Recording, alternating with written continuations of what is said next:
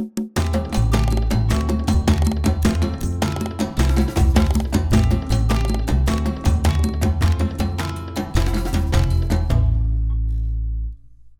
Salve, pessoas! Sejam muito bem-vindas e bem-vindos ao podcast Praxis Preta, a podcast para você que, como nós, também quer denegrir o serviço social. Afinal, se a coisa está preta, a coisa está muito boa. Eu sou a Priscila Lira, estou aqui com as companheiras Daniela Augusto. Salve, galera! E também com a companheira Ayla Santos. Oi, gente! E a gente é, começa é, o episódio prestando a nossa solidariedade às famílias que foram vitimadas pela Covid-19 e prestando né, nosso total repúdio ao atual desgoverno genocida. E a gente pede licença também para entrar no seu espaço e compartilhar as nossas reflexões com vocês. E no episódio de hoje, a gente tem o imenso privilégio de contar com a presença da nossa querida Matilde Ribeiro. Bom dia, boa tarde, boa noite, pessoal. Bom, a gente tem esse episódio como referência para falar da vida, da história, trajetória, contribuição dessa mulher negra, assistente social, que é uma referência para nós, né, a Matilde Ribeiro.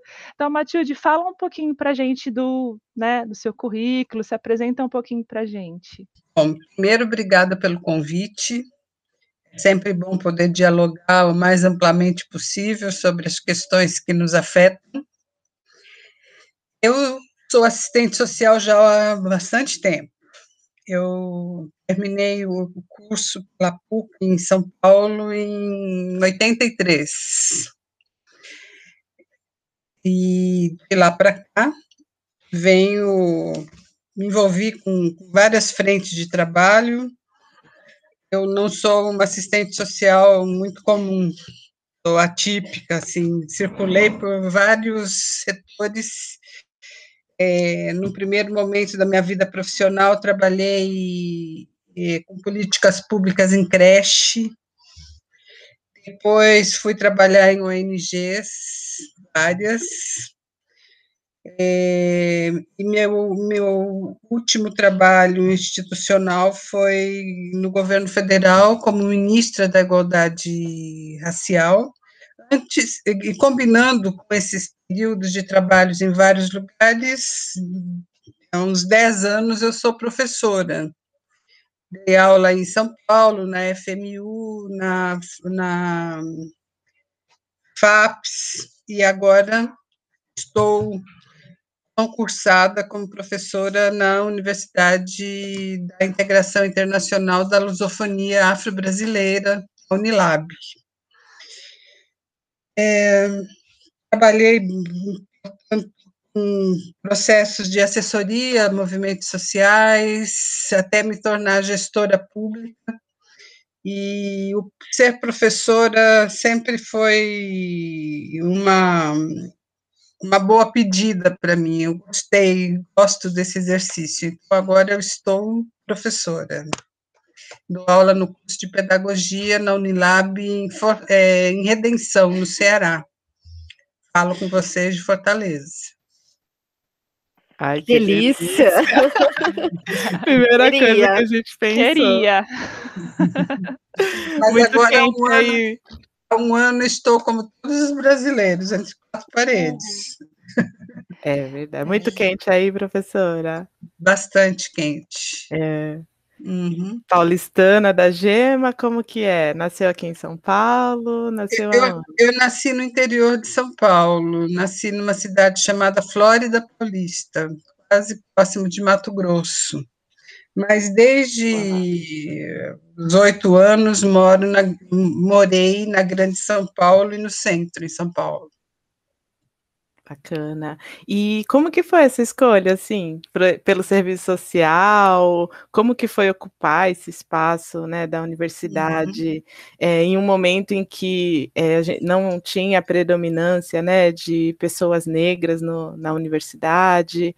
É, e num, num, contexto político de efervescência do país, né? A década de 80 foi extremamente rica do ponto de vista da organização dos movimentos sociais, da organização civil, né?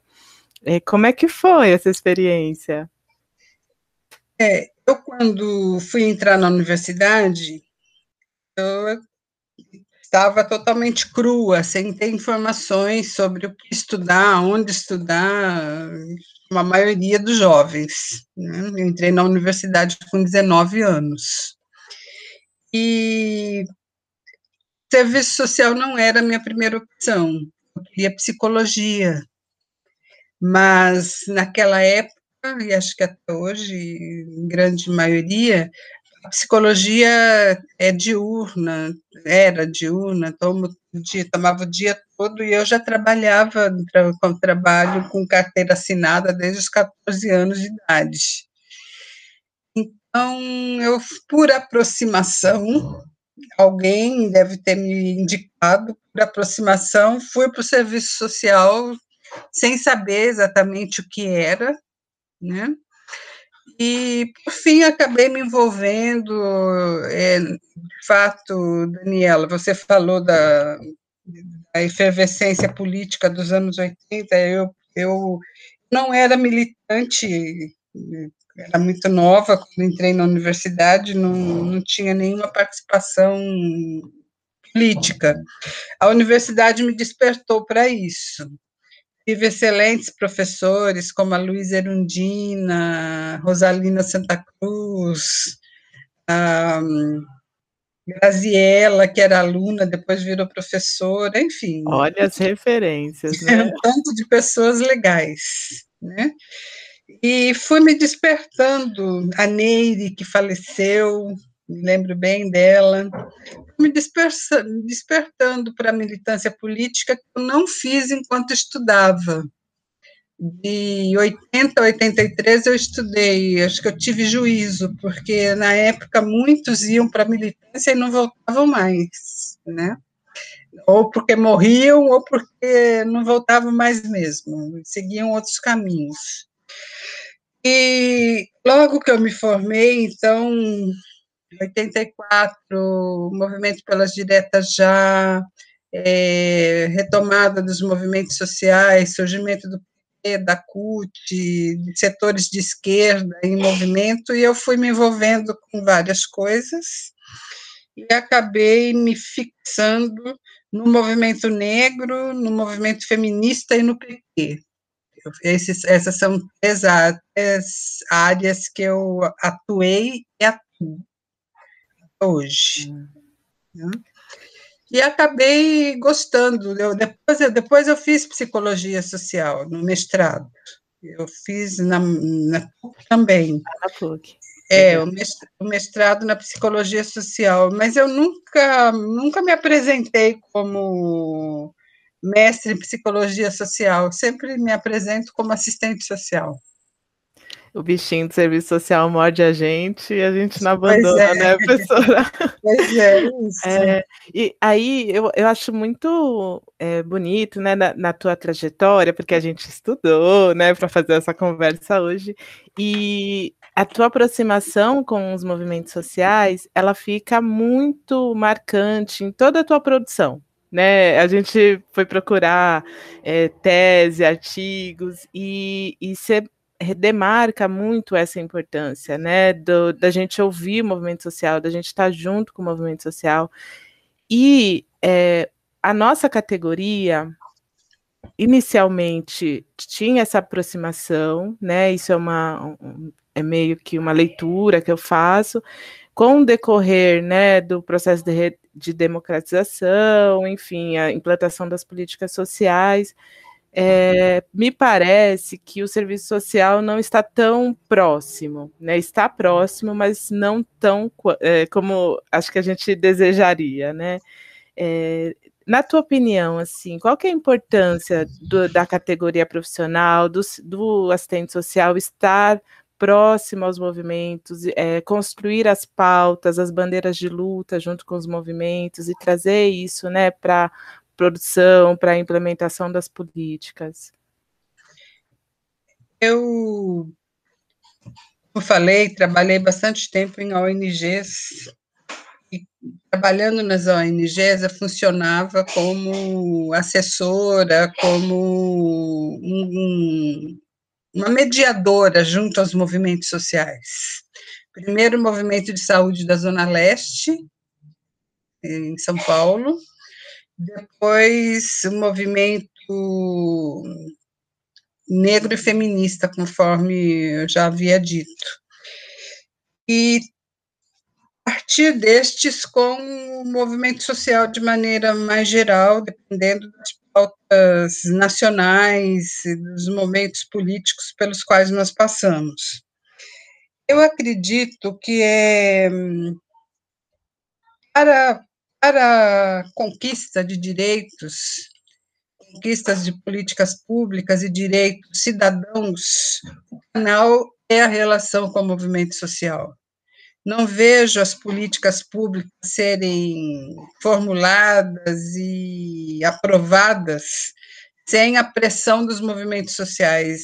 É, raramente algum governante acorda e fala: oh, hoje eu vou assinar a lei tal, o decreto tal, ou fazer ou transformação no âmbito da política social. Em geral, é em resposta a uma situação muito é, forte como essa que nós estamos vivendo, da, da Covid-19 e da, pandemia.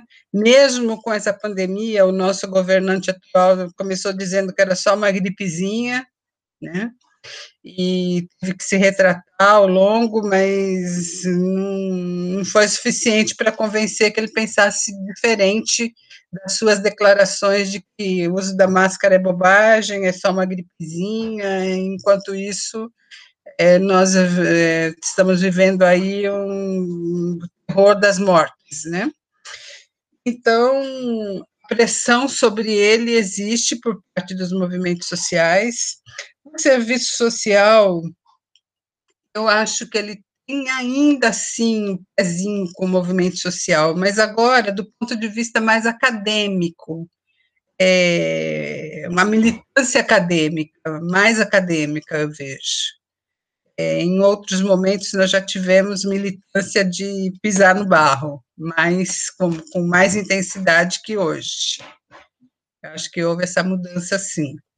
Matilde, é muito interessante mesmo essa essa reflexão, né, que você traz do dos movimentos sociais e e principalmente do trabalho de base, né, da profissão, e me remeteu bastante a esse período histórico, né, em que também, eh, você foi ministra, assim, e aí eu fico me perguntando aqui, né, o dos avanços que tivemos, né, pra conquistar tantos direitos, né, importantes, né, em meio a tantas lutas, e hoje nós vemos um contra-reformas e, e desmonte de direitos que foram é, conquistados ali, né?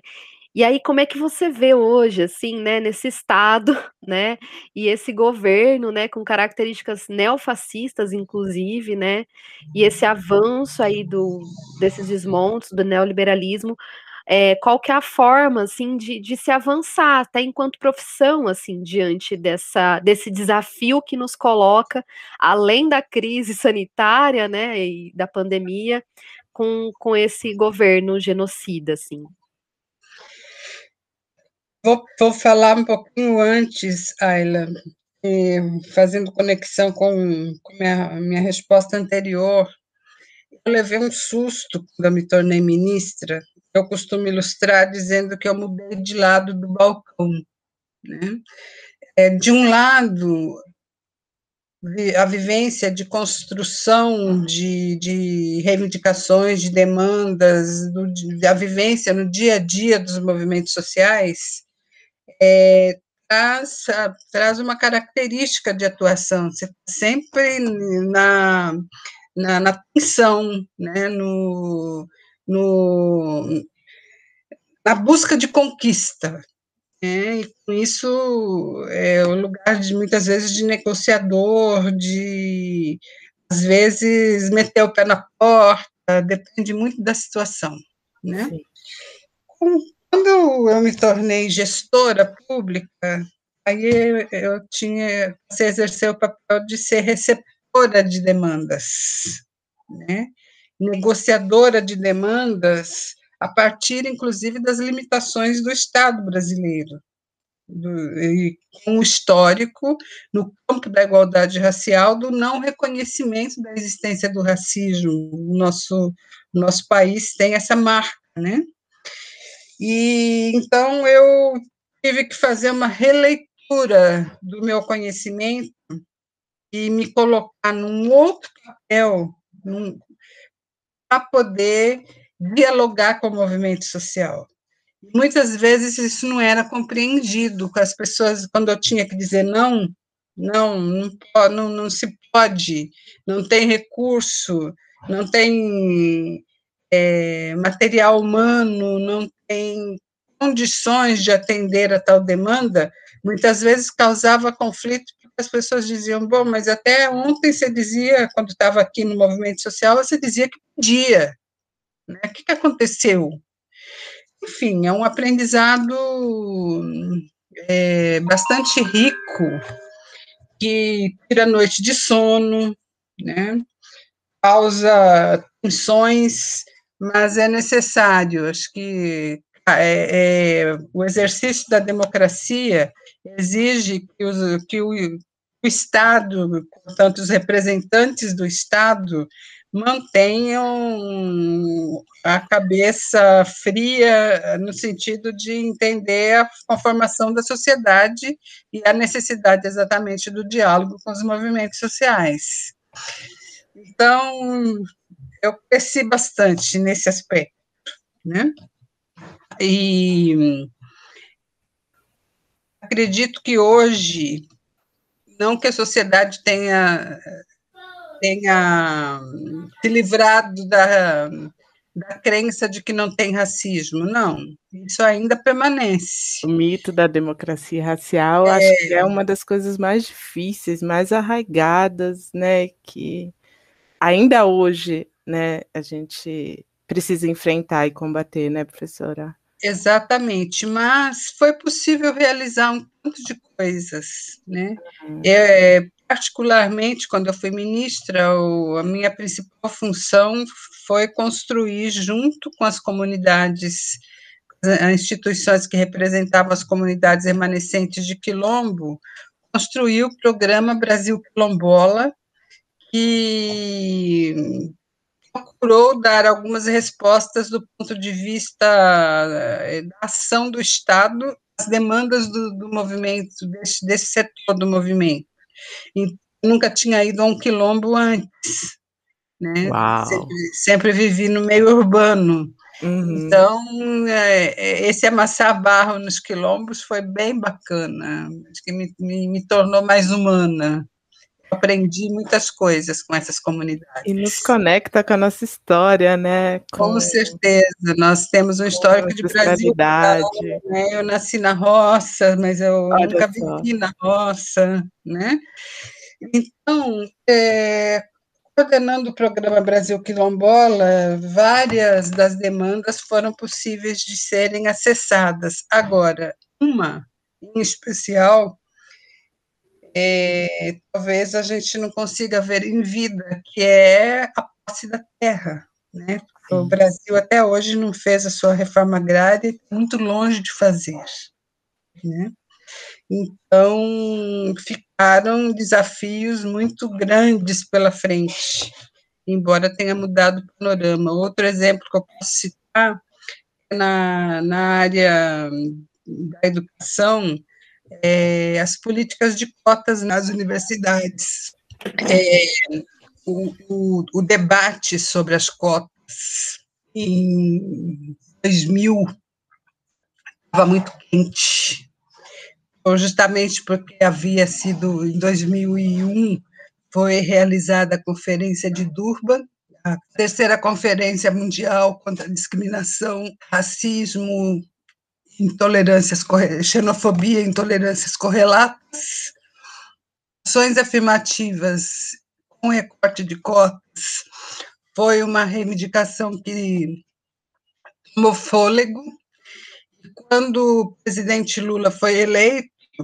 uma das medidas que o movimento não negociava era a importância de assumirmos, enquanto governo, as políticas de cotas. Demos duro para poder trabalhar, porque a lógica de trabalho na área de direitos, a igualdade racial, em especial no governo, para ela existir, você tem que convencer o outro de maneira primária, até dizer, olha, estamos no Brasil, Brasil tem, teve escravidão, você lembra? Né? A escravidão deixou é, legados negativos e daí é, cada em cada reunião que eu tinha com um colega ministro, ministro tinha que dar uma aula para ele do que era o Brasil, para entender o que tem racismo. A nossa é. velha defasagem da história é, social verdadeira é, do nosso exato. país, né? O entendimento de que o racismo existe, precisa ser superado, Perfeito. é anterior às políticas públicas. Né? Perfeito, é isso então, mesmo. Então, isso, é, cada reunião era uma aulinha, né? Eu tinha um script para conversar com os meus colegas ministros. Então, é, eu, eu acho que em, eu fiquei seis anos como ministra, fizemos o que foi possível.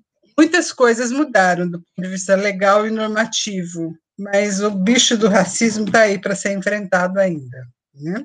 Com certeza. E mudanças nessa conjuntura não tem a menor expectativa. Eu acho que o nosso primeiro grito tem que ser fora Bolsonaro. Ora! Ora! Esse deve ser o primeiro grito. É, agora, não temos que desistir da estrutura do Estado.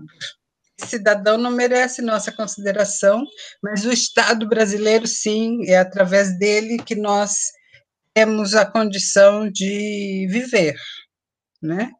É, então, Ayla, eu acho que a principal luta deve ser justamente por mexer na estrutura deste governo, junto reivindicações históricas dos movimentos, porque essas não podem parar, né? Uhum. Fazem parte do, do cenário da vida cotidiana.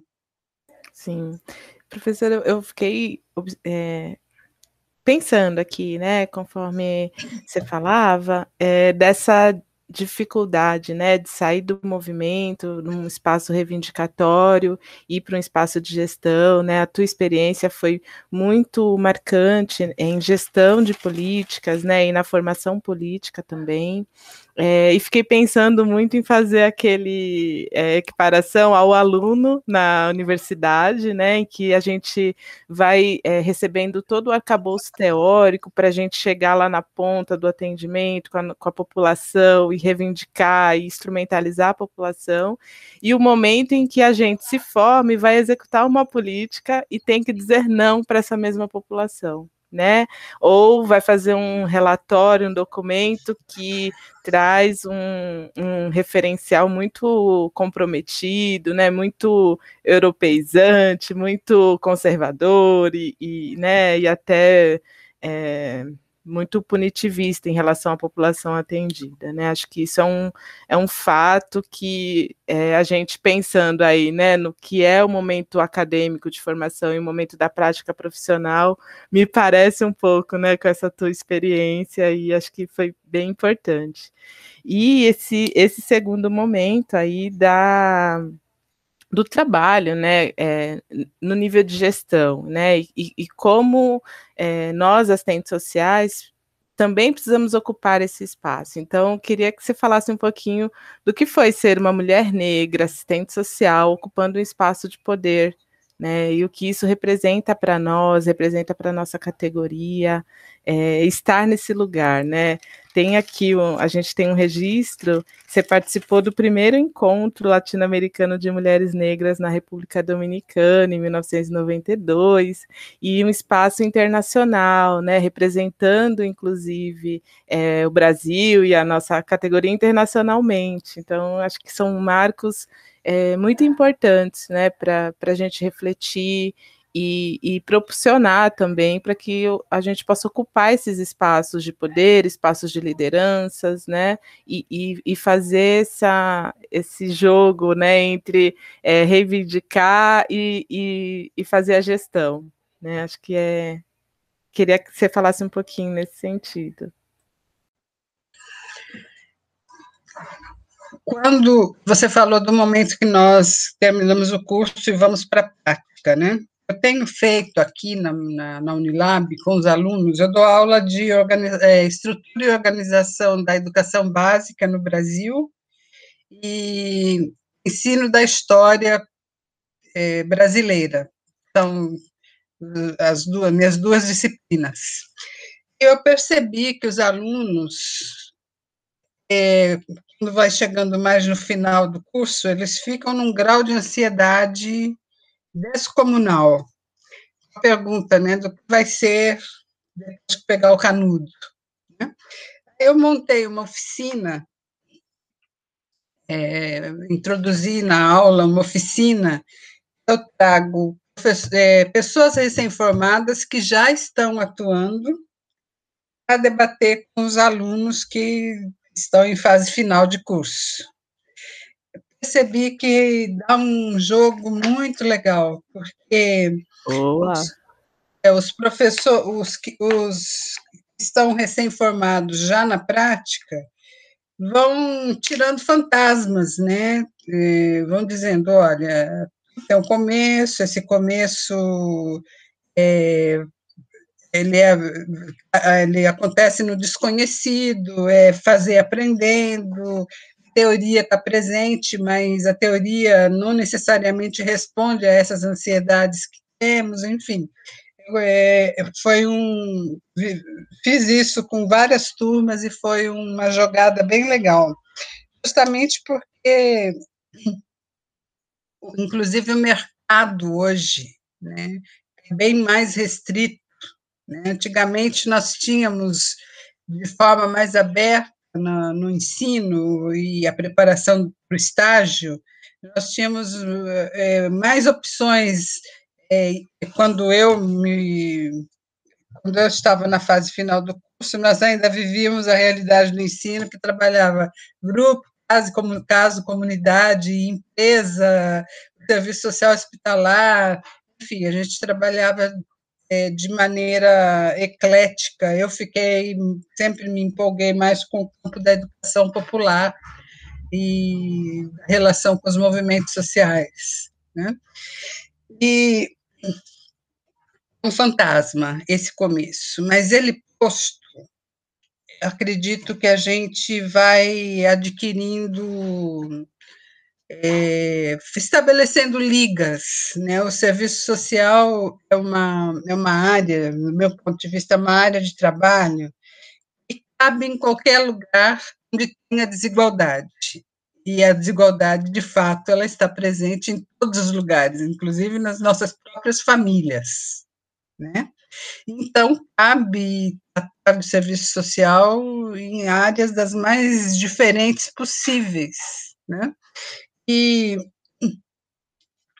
uma coisa que eu percebo que, que é um desvendamento de mistério, de mistério é quando nós podemos pensar nossa atuação profissional de um ponto de vista é, teórico-político, fazendo análise da, das realidades onde, onde nós atuamos e onde nós vivemos não dá para descolar, né?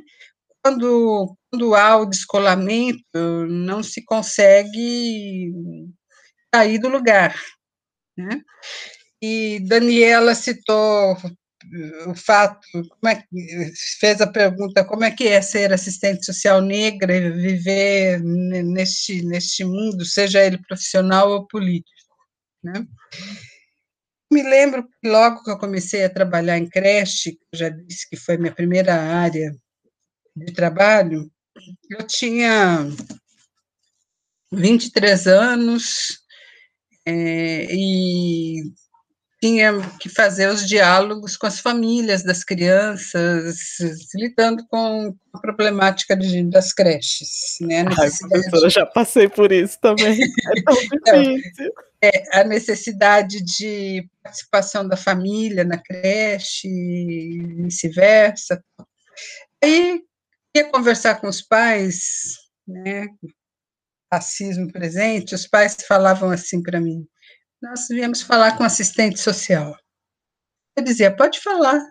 Não, mas é assistente social que nós queremos falar. Né? Então, não passava pela cabeça das pessoas que assistente social era uma jovem negra. Né? E é, esse, nem sempre a gente consegue fazer esse trabalho de convencimento do outro de maneira aberta, né? É, é, são áreas muito sensíveis.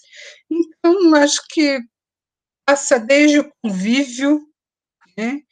É um convívio em que você se coloca de maneira mais afirmativa, até os, o tratar do tema mesmo, né? Reuniões, debates, oficinas e assim por diante. É, a coligação, para mim, dessa, do aprendizado militante, você citou o primeiro encontro latino-americano e caribenho de mulheres, é, isso foi em 92, né? É, essa, essa vivência é, internacional, e hoje também vejo isso, estando na Unilab, nós recebemos alunos africanos, alunos africanos dos países de língua, de língua portuguesa. São cinco, né? Angola, Cabo Verde, Guiné-Bissau, Moçambique, São Tomé e Príncipe. Então, a vivência internacional, ela é bastante interessante, porque nos, nos países, mesmo os países de maioria negra como o Brasil, o racismo se dá de forma diferente. Então, os africanos, por exemplo, dizem, aqui na universidade, eles foram descobrir que eram negros quando chegaram no Brasil. Porque na África, as diferenciações, as desigualdades não passam exatamente pela cor da pele. Se dá de outra maneira, pela, pela, pela falta de acesso geral da população. Não é, e a população é toda negra né, em alguns países, né? Então, os alunos africanos fazem depoimentos assim, olha, é, é, descobri que sou negro. É, ou então, aqui no Brasil, muitas vezes eles chegam e são indagados pelas pessoas assim: como é que vocês dormem lá na África? Tem família? Como se as pessoas fossem OVNIs, né? É, ah, sou macaco, pendurado na árvore, né? Não tem cama, não tem, como se não fosse uma civilização. Então essas descobertas elas são bastante interessantes para a gente poder trabalhar do aspecto humano das relações, né? É, do ponto de vista científico, não tem raças, né? É, existe a humanidade, existem diferenças étnicas e raciais, mas não tem a raça branca e preta com vazia, né? Uma outra. Isso não se aplica à vida, na vida essas diferenças são brutais, né? E trabalhar isso no campo profissional é muito interessante. E no serviço social, em especial, eu acredito que nos anos 90 para cá o tema surge de maneira mais intensa, através dos congressos, da campanha feita pelo conjunto é, federal e regional, não sei como é que é a sigla hoje, é, é CEFES, CRES. Antigamente a gente falava Cefas CRES. Cresce é Cefas CRAS. Hoje, né? É, era Cefas CRAS, antigamente. É, então, a campanha de combate ao racismo, trabalhada pelo Conselho Federal, é, emanado pelos estados, acho que tudo isso ajuda a conscientização das profissionais e dos profissionais e também ajuda na prática profissional. Pergunto a vocês, aí em São Paulo tem uma assistente social chamada Suelma, não sei se vocês a conhecem. Sim. Coordeno o GDS, uma experiência interessante. Já está na nossa, no nosso horizonte, já estará conosco aqui nos próximos dias. E a gente já está ansioso também para tê-la, porque ela tem muita contribuição também, né, desse grupo. Mais de 10 anos ela coordena o trabalho do grupo de estudos das assistentes sociais negras. Muito interessante. Sim. Matilde, queria pegar esse gancho. Na verdade, foram vários ganchos, né? Um monte de. muita coisa para a gente refletir. Mas eu queria pegar esse gancho sobre a teoria prática, né? Disso que a Dani trouxe, e o que você é, também coloca. E dessa do racismo também versus representação, né, nos espaços de representação.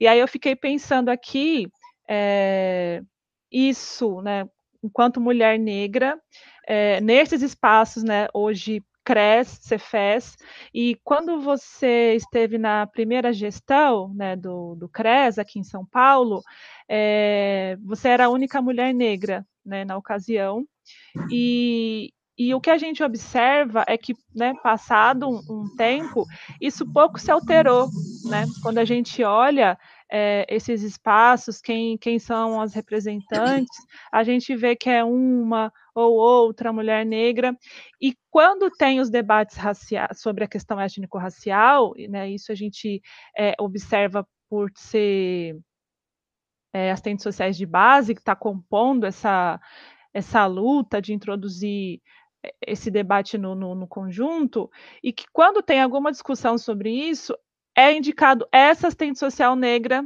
né, que são uma das únicas, a, a, a fazer, a falar sobre, a representar o conselho, né, e a gente não vê, né, passado todo, todo esse tempo, que houve uma incorporação da categoria, houve, mas de uma forma lenta, né, não da forma como a gente gostaria. Então, como você vê, né, né olhando lá no, no período que você ocupou, olhando hoje, e também como foi esse seu encontro com o movimento negro unificado, o MNU, que eu acho que também, né, também diz muito sobre é, essa tomada de, de, de, de, consciência e desse espaço como sendo um espaço nosso, né, para o serviço social ocupar também.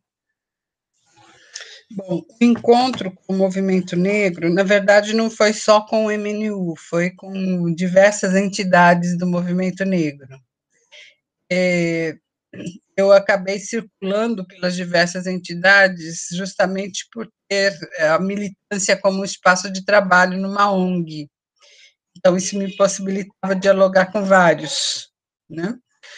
Mas o encontro se deu em num ano bastante vigoroso do ponto de vista do debate racial, que foi em 1988, quando completou 100 anos da abolição da escravidão no Brasil. O governo da época era o governo Sarney, e ele, o governo federal, na combinação com governos locais, tinha o propósito de comemorar os 100 anos da abolição. Aí o movimento negro se juntou né, houve uma articulação nacional, na época não tínhamos tantas, tantas, tantos instrumentos é, tecnológicos como hoje, né, mas é, a articulação nacional sempre existiu. É, houve a articulação nacional de, de barrar essa postura do governo de comemoração. Então, o questionamento feito pelo movimento negro era comemorar o quê? Se 100 anos depois temos todos os índices sociais desfavoráveis para a população negra, né? E eu estava no CRAS, na época, no Conselho Regional de Assistentes Sociais, chegou uma carta no, no, no conselho convidando a direção a fazer parte de um comitê do movimento social pró 100 anos da abolição, numa postura crítica. E eu era a única negra no conselho, fui representando o conselho. Fui e fiquei. É, aos poucos eu fui deixando a militância nas estruturas é, do serviço social e aumentando a militância no movimento negro e movimento feminista. Então, é, faz parte aí da, das ondas, né? Em cada época nós vivemos ondas de contestação. Logo depois, em 95, teve a Marcha Nacional Zumbi dos Palmares pela Vida e Cidadania. Literatura diz, em, em, é, varia de 20 a 30 mil contagem de quantas eram as pessoas que estavam lá na marcha. Eu prefiro ficar com a maior, digamos, vamos dizer que eram 30 mil. 30 mil pessoas, e o movimento negro nacional, junto com o movimento sindical, com movimentos partidários, vários partidos de esquerda. É, na época era o governo Fernando Henrique. Foi entregue ao Fernando Henrique um documento que ainda é muito atual, que se chama é, por um Brasil não racista, uma coisa assim. Esse documento foi bastante utilizado por nós quando nos tornamos governo, porque ele trazia um rol de reivindicações em âmbito nacional é, de duas décadas antes do presidente Lula ser governo e as reivindicações eram ainda muito atuais. Né? Então, são momentos marcantes. É, para a profissão, eu, na, minha, na, na época em que militei na categoria, identifiquei muitas assistentes sociais negras, é, justamente correspondendo a ser um curso que mais interessa a quem tem é, é, não interessa quem é rico e tem visões da sociedade do ponto de vista da elite, né? É um curso que interessa mais a quem tem interesse transformar algo nessa sociedade, e é, a PUC foi um celeiro de, de trabalho, de mão de obra para essa relação com os movimentos sociais. E a gente se encontrava muitas assistentes sociais no movimento negro. Tanto é as primeiras vezes que foram que foi discutida a questão racial em congressos da categoria, fomos nós que levamos o tema para dentro do congresso. É, isso foi, se não me engano, em 89, no Congresso de 89, que várias assistentes sociais se encontraram nesse congresso com a temática racial. Então, eu acho que há uma correia de transmissão de um lado para o outro.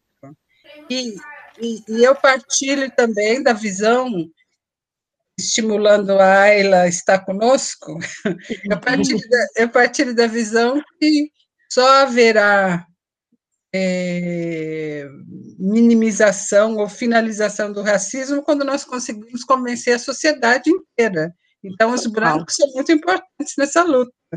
Né? Com certeza. Aí me lembro de uma fala da Angela Davis. Ela diz o seguinte: que não basta ser contra o racismo, é necessário ser antirracista. Né? e aí está para toda a sociedade. Então, eu, eu vivi muito essa correia de transmissão, Priscila, entre a participação no movimento social eh, negro e a categoria. Hoje, especificamente, eu não tenho uma vivência para dizer, para opinar como está, mas eu vejo que o tema permaneceu. Né? Sim. É, eu estive no, no, em 2019, eu estive no 16º Congresso, acho que foi, né? Nós tivemos lá, professora. É. Nós tivemos lá. Então, nós lançamos um livro lá, não sei se vocês viram, um livro escrito por seis assistentes sociais. Pegamos, É. pegamos autógrafo, foi É. é, Gi? É, então, este livro nós escrevemos de uma maneira bem bacana. Nós escrevemos ele pela internet. Nossa. Foi, foi por reuniões no Skype. Nós fizemos várias reuniões e não nos encontramos nenhuma vez para escrever o livro. Foi tudo pela internet. É, e, e aí Já ficou. pioneiras no, tra- no remoto, né? Na produção remota. Pois é, já era, já era uma previsão para esse momento de pandemia. É, quem nos estimulou foi a Sarita, que é presidente do conselho editorial dessa editora, editora Praxis. E a Sarita fez contato conosco, nós fomos nos encontrando, cada uma indicou um, etc. Virou um grupo de seis assistentes sociais. E a ideia de escrever pelo, pelo Skype, de, de montar o livro por Skype, foi da Sarita, uma excelente ideia.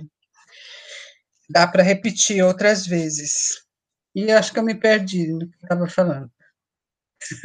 Já- Já vou deixar, vou aproveitar o gancho então, né? Já deixar a indicação, né? O livro é, se chama O Serviço Social e o Combate ao Racismo, Diálogos, né? Organização da Sarita Amaro.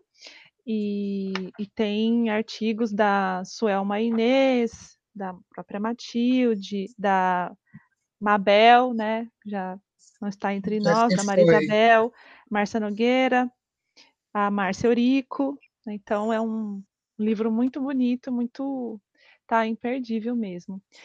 Aí então eu queria também agora aproveitar, eh, falando em indicações de leitura, tem um artigo seu que eu particularmente eu gosto muito, né? Já já fica aí a dica para quem está ouvindo a gente, que é o Mulheres Negras Brasileiras de Bertioga a Beijing. E aí eu queria também que você falasse um pouquinho sobre o seu encontro, né, com o movimento feminista e essa leitura, né, do que do que significava as mulheres negras nesse movimento, a necessidade das mulheres negras se organizarem, né, de uma outra forma, numa outra perspectiva, com outras necessidades.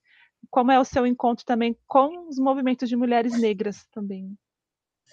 Sim.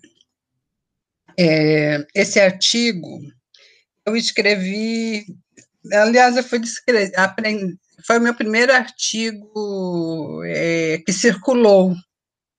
Eu já Hum, tinha escrito outros, mas esses outros ficaram mais restritos a pequenos grupos. Esse foi o, o mais amplo. E Eu fui tomando gosto por escrever, eu gosto de escrever. Inclusive, agora na pandemia, eu estou com baixa, baixa capacidade de produção, mas seria um momento excelente para Ah, escrever. estamos juntas, então. É, estamos todas. É, mas seria um momento excelente. Mas, enfim, é, esse artigo de Bertioga Beijing, eu não estive em Bertioga no, no ano em que se deu é, O uma encontro, né? é, um- um- foi um encontro latino-americano de mulheres, acho que foi o terceiro. Não estive, não estava ainda enfronhada na militância, assim como também não estive em Beijing. Não cheguei a estar lá na China pessoalmente, mas vivi aqui no Brasil os debates, as ressonâncias desses encontros, e a inspiração para este encontro foi justamente demarcar a mudança existente do ponto de vista da valorização da presença das mulheres negras nesse trajeto. Lá em Ber- em Bertioga, houve um fato que foi uma militante do Rio de Janeiro, Angélica, se não me engano, encheu um ônibus de mulheres negras populares e levou para o encontro sem inscrição. Sensacional, né? Chegando lá, houve todo um rebusteio, porque a comissão organizadora tinha custos, né? E aí a- a- a- e o ônibus era cheio de mulheres negras. mulheres, mulheres donas de casa, militantes de bairro, essas coisas dentro do ônibus, e esse fato desse ônibus causou uma compulsão e a partir daí houve uma demarcação das mulheres negras, aí envolvendo as acadêmicas, como a Sueli Carneiro, na, na época, a, a, não lembro exatamente o ano que morreu a Lélia agora, Lélia Gonzalez, mas eu cheguei a conhecê-la, enfim, tinham várias das mulheres, Benedita da Silva, eu estava começando, mas tinham várias mulheres negras de plantão que foram formulando posições críticas ao movimento feminista que se colocava como movimento de mulheres e a representação eram as mulheres brancas. Né? Então, começou a haver, nesse período, toda uma movimentação que resultou no primeiro Encontro Nacional de Mulheres Negras, esse eu estava, foi em 88, é, em Valença, no Rio de Janeiro. Né?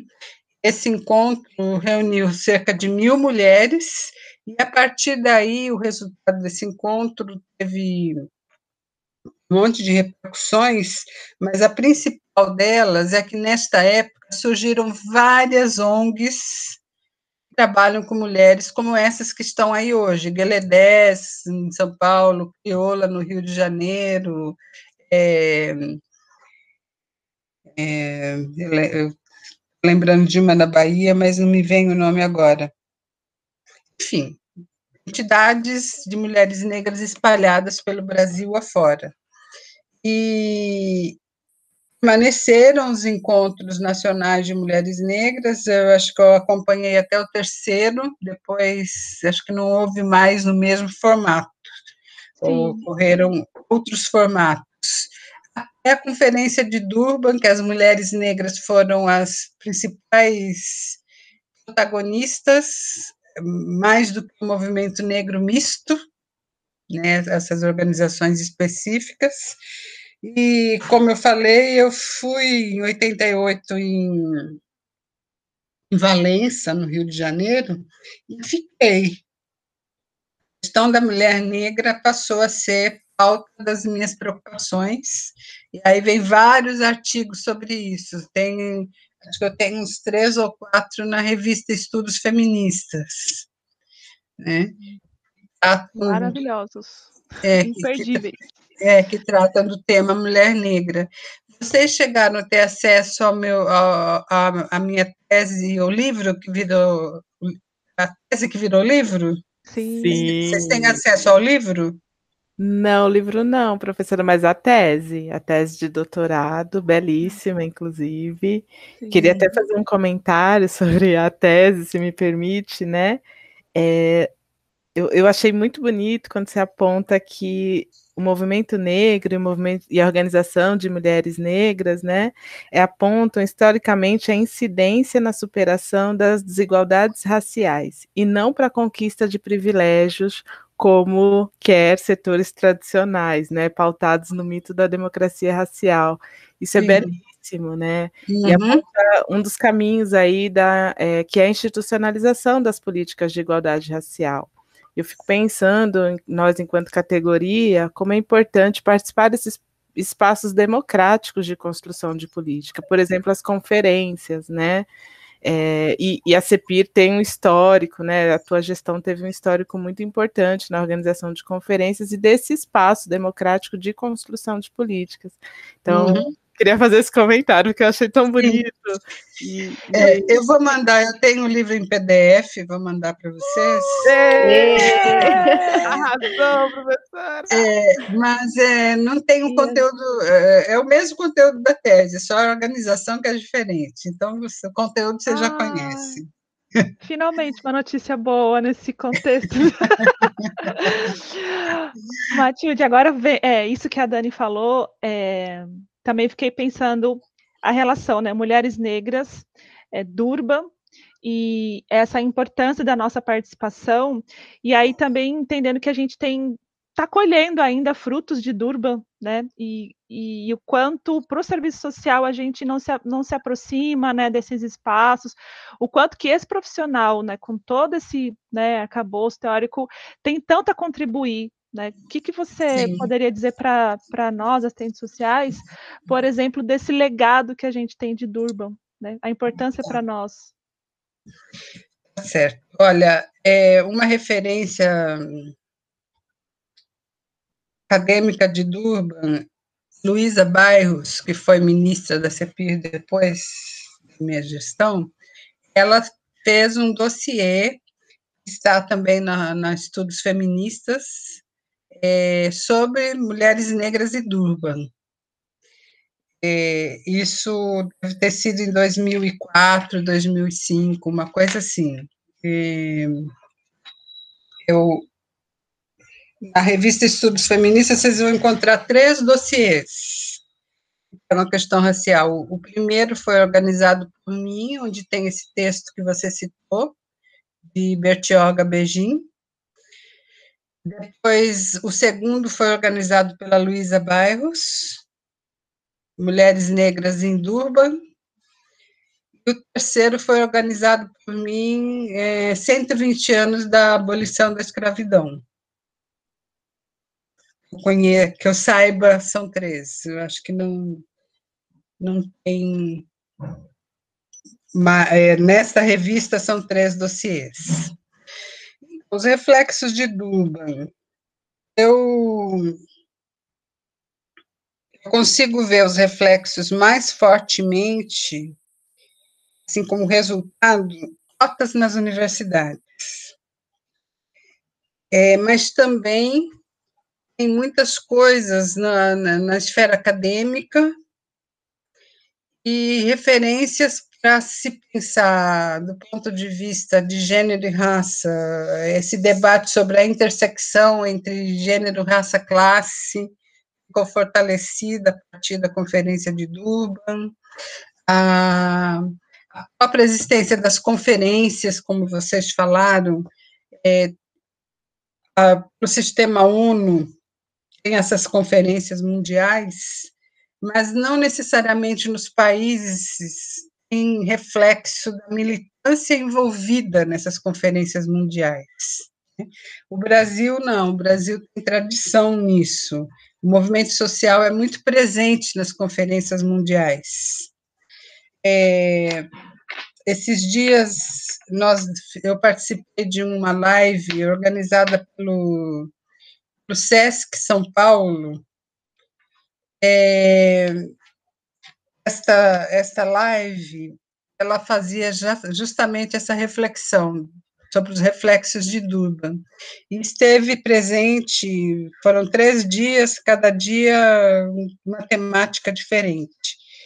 Eu falei sobre as políticas, ações afirmativas e as políticas de governo, né, sobre a minha experiência no governo federal, e Vânia Santana, que é uma outro, um outro nome que vocês podem acessar, Vânia não é assistente social, ela é historiadora, mas ela falou brilhantemente sobre a participação das mulheres negras na Conferência de Durban, neste evento organizado pelo SESC. Né? É, então, assim, Durban é uma referência, nós vamos, estamos, estamos vivendo os 20 anos pós-Durban. Eu também não estive lá, não estive na África do Sul, vivi os debates aqui pelas ações nacionais, e foi extremamente importante quando o governo, quando Lula se tornou presidente, criou a CEPIR, a referência de Durban. Toda a política da CEPIR está respaldada pela declaração de Durban. Então, nesse período, 16 países é, que participaram também de Durban criaram órgãos semelhantes à CEPIR aqui no Brasil, sendo que a CEPIR era, era entre esses 16 países, era o único país que que, é, que se tornou é, um espaço em primeiro escalão, né, é, em âmbito ministerial. Os outros eram gerências, eram coordenações, tal. Então nós tivemos uma, um diálogo bem bacana também com os países. E foi realizado em 2005 conferência Cinco Anos Pós-Durban, Durban mais cinco, que ocorreu aqui no Brasil. É, eu fui a presidente dessa conferência e nós reunimos os países, a militância e os governos dos países das Américas, com exceção dos Estados Unidos, que se recusou a se fazer presente, porque houve uma ruptura lá em Durban entre Estados Unidos e Israel. Né? Os dois saíram da conferência. Então, são processos. Agora, a nossa categoria tem pouco, pouca vivência enquanto institucional neste processo. Né? Uhum participam pessoas, né? Enquanto militantes. Enquanto né? militantes, tem pouca presença institucional, mas a matéria circula também pelo nosso meio via os assistentes sociais que militam nessas áreas. Né?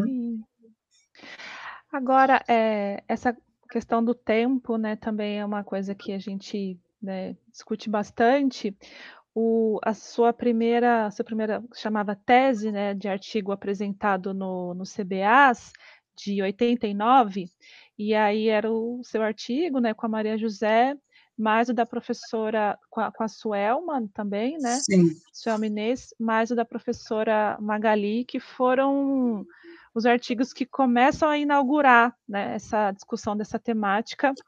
E tem um artigo do Joilson que ele faz esse, Joilson Santana, que ele faz esse levantamento dessa trajetória pós-Durban e a produção do serviço social em relação a isso.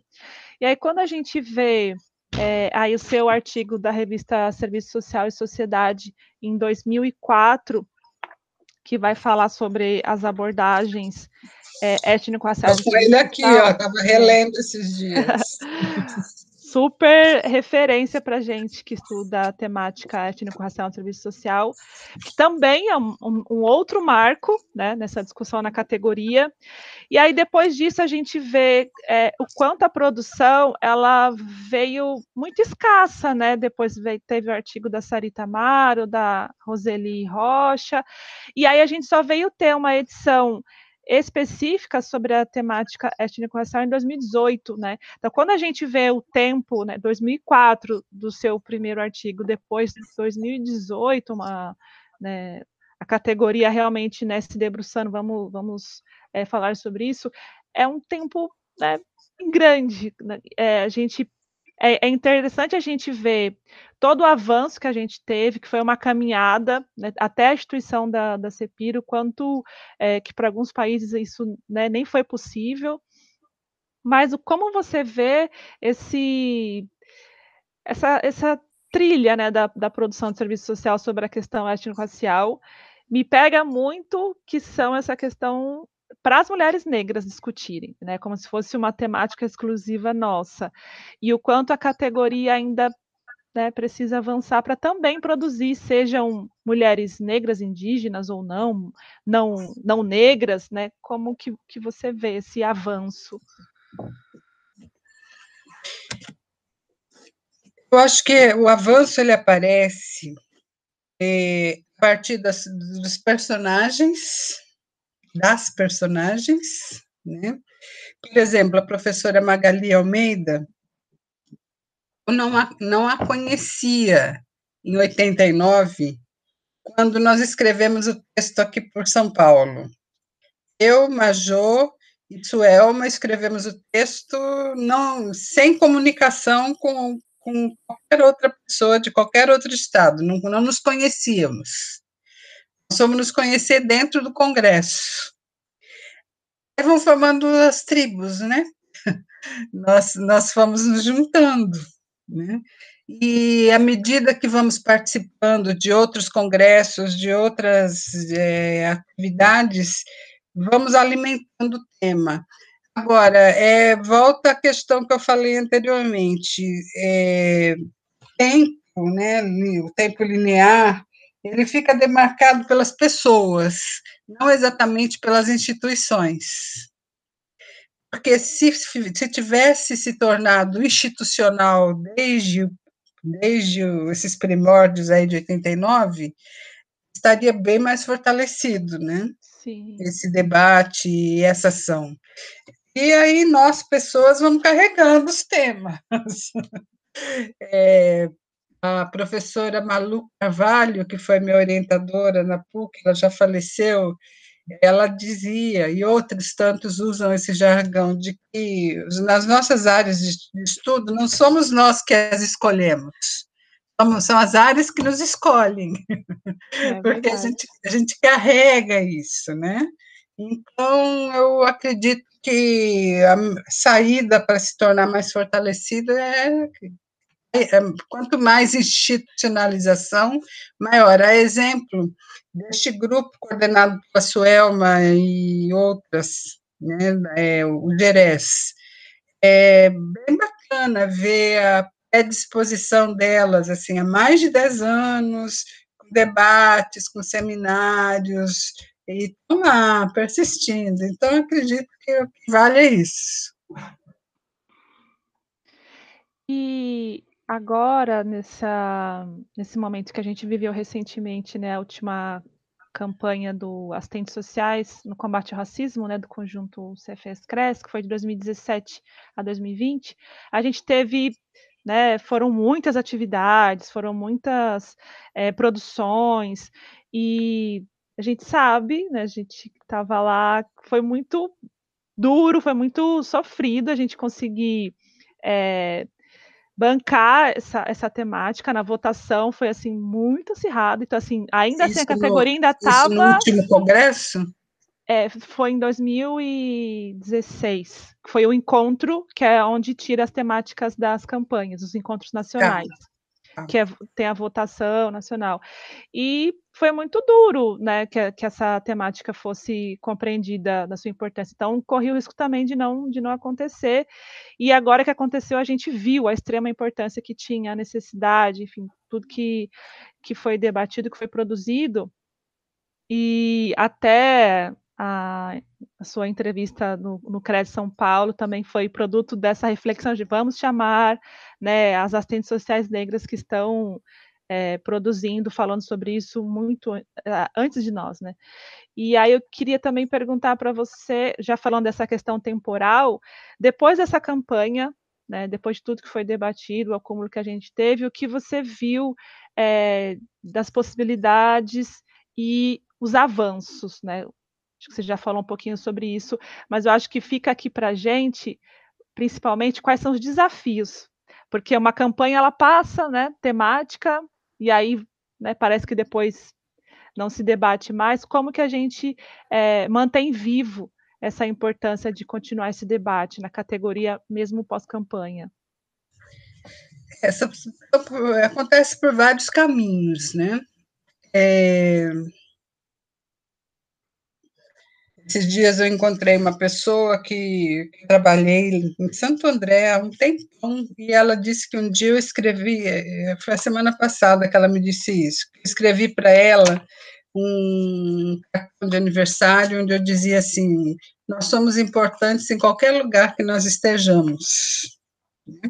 E de fato é isso, porque se a temática não é assimilada de maneira continuada pelas instituições, é, ela é carregada pelas pessoas. E se tem lugar que a, que a, pessoa, quando sai, deixa um buraco. Leva né? junto, né? Leva junto. É, então, justamente por isso, eu acho que é importante nós termos registros em livros, em vídeos, é, formas de é, garantir garantir o registro. Um dia e a alguém, memória, né? Isso é, é a memória. Um que a gente tem. É, um dia alguém vai olhar para aquilo e vai fazer diferença. Né? Verdade. Né? É, não existe fórmula, né? Existem achados. É, eu, você fala, enquanto você estava falando, eu estava me lembrando de uma situação que eu vivi com a com a Mabel, faleceu depois que nós escrevemos o livro juntas. Mabel, quando terminou o curso de serviço social, bem depois, anos depois da minha turma, ela me procurou um dia, estava na fase final de TCC, e a, na PUC ela não achava ninguém que a orientasse e a encorajasse a fazer o TCC sobre a mulher negra. Nossa. Então, não a conhecia, um dia ela me ligou e disse, olha, eu preciso da sua ajuda. Aí Mabel veio para casa, nós passamos um fim de semana escrevendo projeto, não sei o que, não sei o que, sei o que para aprovar, porque não tinha uma, uma pessoa dentro da PUC que aceitasse o tema dela. Né? Eu, eu fiquei emocionada ouvindo, sabe? Mas eu estou arrepiada aqui. É, é, porque a Mabel deixou um legado tão maravilhoso é. para gente, né? E eu vi esse relato, né, do, do, das dificuldades, né, do que ela passou também, acho que emociona a gente pra caramba. Eu estou bem emocionada de ouvir. Pois é. é. Então, são, são sinais, né, que as instituições estão muito despreparadas, né? Eu também, quando eu contei para vocês que eu fiz o mestrado na psicologia social, escolhi a psicologia social não mais porque queria ser psicóloga, que eu já, já tinha a minha profissão, mas eu escolhi é, porque na PUC tinha uma professora, que eu não vou falar o nome para não ser é, indigesta, mas, mas tinha uma professora, ela já se foi, não vale a pena. Tá. Tem uma professora que, que, estudava as questões de gênero e eu queria estudar mulher negra. Chegando lá na entrevista, esta pessoa disse para mim assim: Olha, Matilde, eu desconfio de vocês, negros, que vêm para a academia para estudar sua própria vida, que não é lugar de fazer terapia. Uau! Nossa, devastador isso, gente. Sabe? Nossa. Aí o que eu fiz? Eu, eu não briguei, engoli seco, concordei para eu passar na entrevista. Depois eu escolhi uma outra orientadora, aceitou o meu tema. Né? Violento, né? É, é, um, é uma, uma violência, violência, violência institucional. O quanto que isso se reproduz ainda hoje, né, na pois é. academia. É. É, então, e muitos, muitos acadêmicos se fazem às custas dos seus bolsistas, dos seus estagiários, né? uhum. né? É, isso nós temos sempre que cuidar muito, mas quanto mais institucionalizado for o tema, melhor. Né? Sim. Matilde, e nossa, assim, a gente já está quase a uma hora e meia aqui, uma honra te ouvir e Queria até poder ficar mais e poder aprender, assim, mas eu queria pegar num ponto que você até é, me provocou ali atrás da, da tarefa da branquitude, né?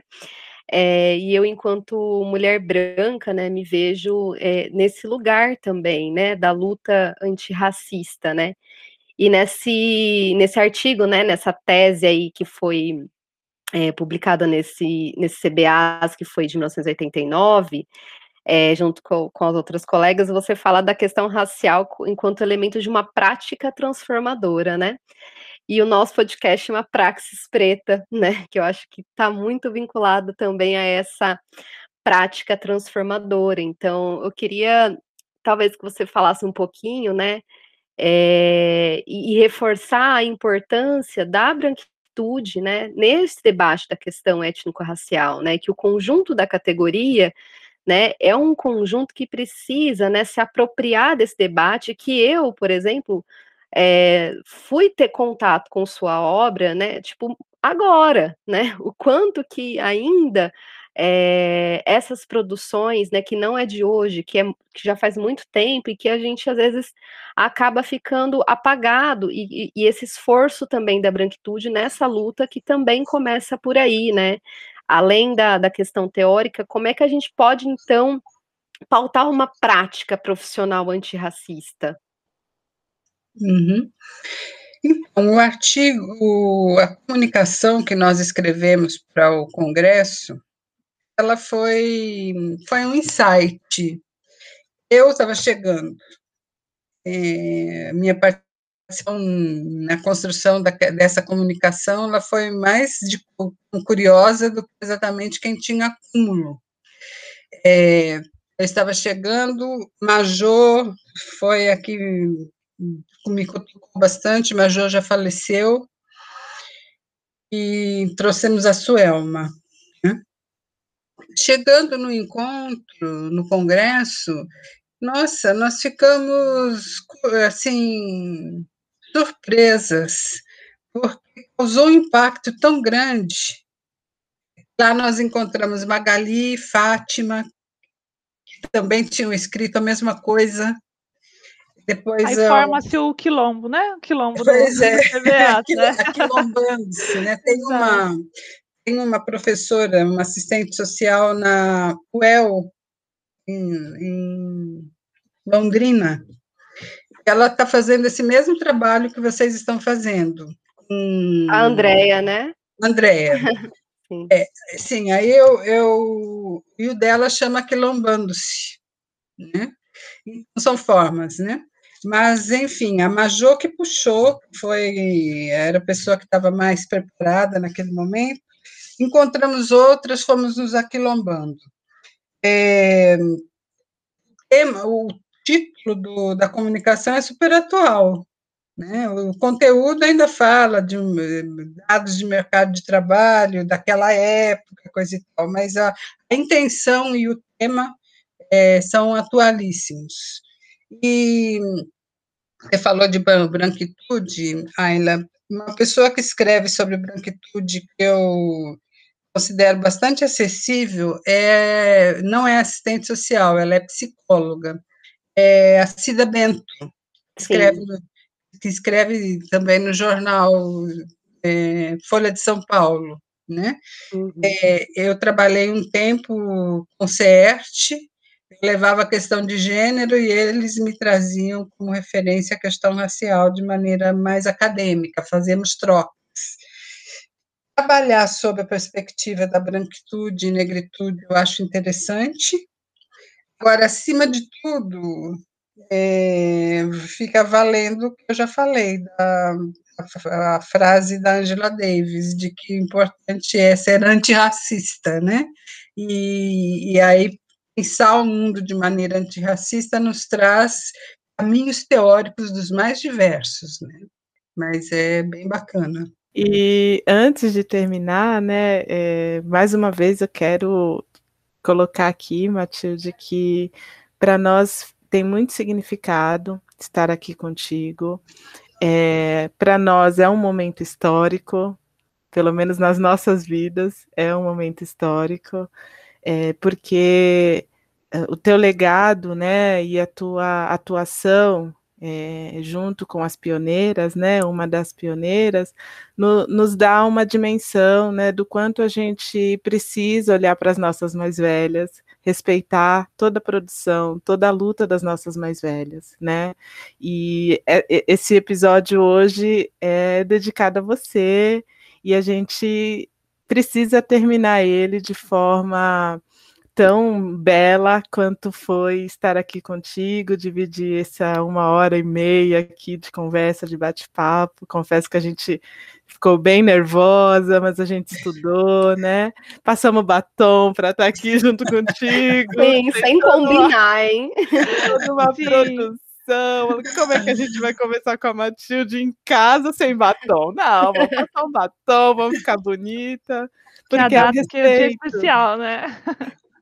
E o, e o respeito, né? Então, Diz assim, o Caetano que de perto ninguém é normal, mas eu sou normal. ah, mas eu acho que é assim, toda a reverência, né? As nossas mais velhas, ao teu legado, o respeito, a tua produção. E pra gente é, isso é histórico, né? Quero uhum. concluir aqui com uma poesia de Conceição Evaristo, não achamos ninguém mais apta a descrever o nosso sentimento e a nossa mensagem para ti, né? E a poesia que a gente escolheu da Conceição é Vozes Mulheres. Então vou fazer aqui a leitura. Ah, Sinta-se femenageada por nós. Perfeito.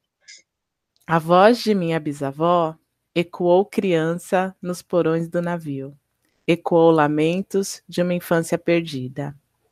A voz de minha avó ecoou obediência aos brancos donos de tudo. A voz de minha mãe ecoou baixinho, revolta, no fundo das cozinhas alheias, debaixo das trouxas, roupagens sujas dos brancos, pelo luto empoeirado rumo à favela. A, vo a minha voz ainda ecoa versos perplexos, com rimas de sangue e fome. A voz de minha filha recolhe todas as nossas vozes, recolhe em si as vozes mudas, caladas, engasgadas nas gargantas.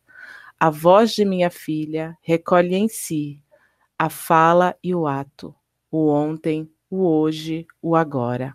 Na voz de minha filha se fará ouvir a ressonância, o eco da vida, liberdade. Poemas de recordação e outros movimentos. Conceição Evaristo. Belo. Gratidão, gratidão. É muito bacana. Obrigada. É, eu vou mandar para vocês o meu livro em PDF e uma poesia minha, que também sou poeta. Ai, gente, que certo! Ai, Vou mandar para vocês.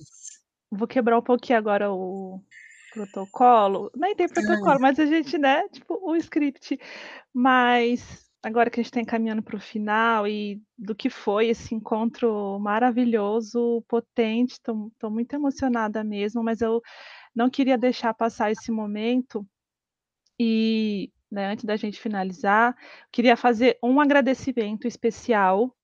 É, eu queria, em meu nome, em nome de milhões de brasileiros e brasileiras, negros e negras, sobretudo uma imensa juventude que, em meados lá da década dos anos 2000, tiveram maior é, ingresso no ensino superior. E eu queria agradecer, Matilde Ribeiro, a tua existência, a tua história, a tua luta, dizer que nós estamos aqui hoje ocupando as universidades, ocupando né, hoje a pós-graduação, os avanços que a gente tem nos debates no serviço social sobre a questão étnico-racial, tem você, né? Tem a sua luta nisso. E eu, enquanto mulher negra, primeira pessoa da minha família a ingressar no ensino superior e sem ter a menor perspectiva que isso era possível, né, em algum momento da vida, é, porque isso não era um horizonte, né, isso não era possível para nós e prestes agora a entrar no, num doutorado, né, numa universidade federal.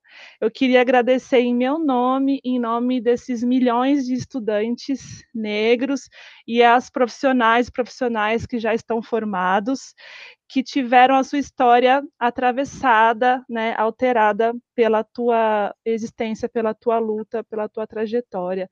Então, Matilde, em meu nome, em nome de todos esses e essas brasileiros, o nosso, o meu, muito, muito, muito, muito obrigada pela tua luta e a tua trajetória, uma referência para todas nós. Muito obrigada. Obrigada a vocês. Valendo, meninas. Eu vou só encaminhar, tentar encaminhar agora para o finalmente, né? Então, é, a gente agradece a todas e todos vocês que acompanharam a gente até aqui nesse episódio lindo. E a gente continua esse debate, essa troca nas redes sociais da, da podcast Praxis Preta. Até o próximo episódio. E esse foi, foi mais um episódio da Praxis Preta. Até mais, galera. Obrigada. Obrigada, Matilde. Até. Ah, tchau. Obrigada, Tchau professora. vocês. Tchau, obrigada. Grande beijo. Belíssimo trio. Ah, obrigada. Obrigada. É.